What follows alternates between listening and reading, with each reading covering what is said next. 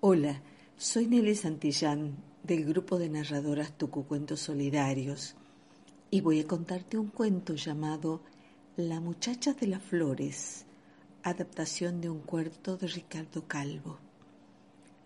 Cuenta la leyenda que en los valles calchaquíes vivía una joven tan bella como los paisajes de valles y montañas por donde paseaba recogiendo flores en los cálidos días de verano.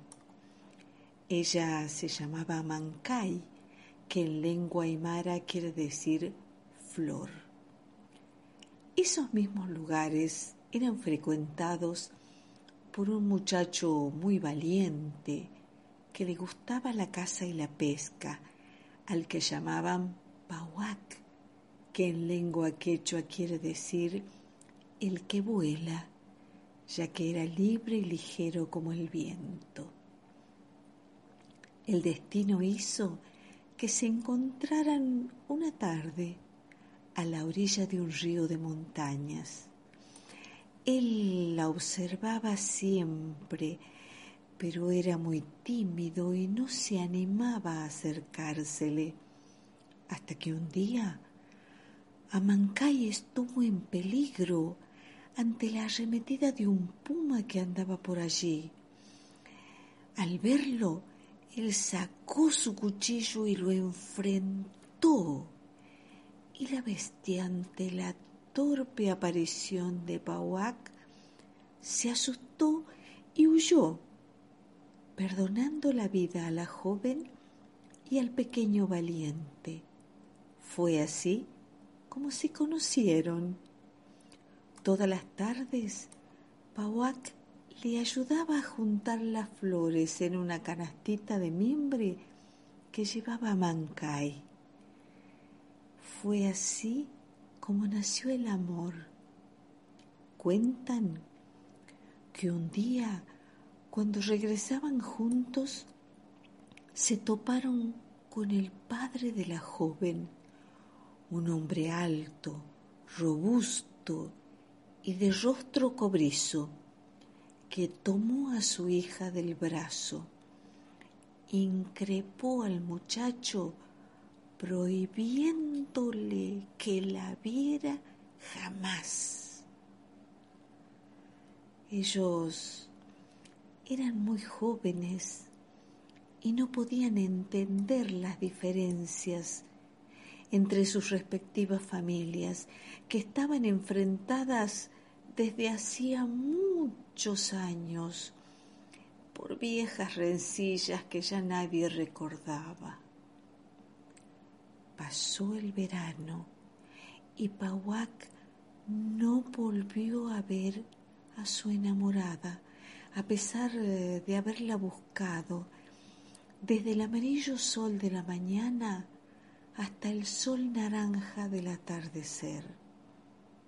Entonces tomó la decisión de ir a buscarla en su pueblo, pero fue despedido salvajemente con amenazas de ser agredido físicamente.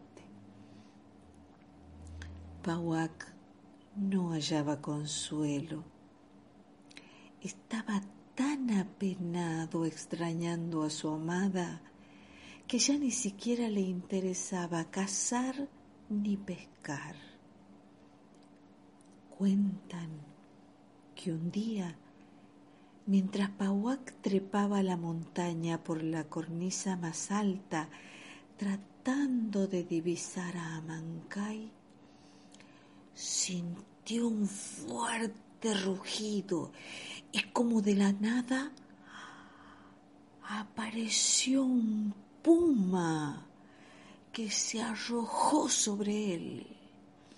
Demasiado tarde para defenderse. Ambos rodaron y rodaron por la ladera, precipitándose al vacío. Y fue allí, mientras caía, que Pauac invocó a los dioses mientras decía, no es posible que muera sin ver a Mancay. Los dioses oyeron su ruego y de pronto los brazos se le fueron transformando en alas, su boca en un delgado y filoso pico, su cuerpo se llenó de plumas tornasonadas multicolores y se convirtió en un pequeño y muy vistoso colibrí. Pasó el tiempo. Amancay ha vuelto a recorrer los valles sin poder explicar la presencia permanente de un picaflor mezclado entre las flores que juega con sus cabellos y le coquetea desde su canasta. Es una apariencia que le recuerda mucho a su muchacho amado y añorado en las cálidas tardes del verano, junto al arroyo de la montaña en el Valle Calchaquí.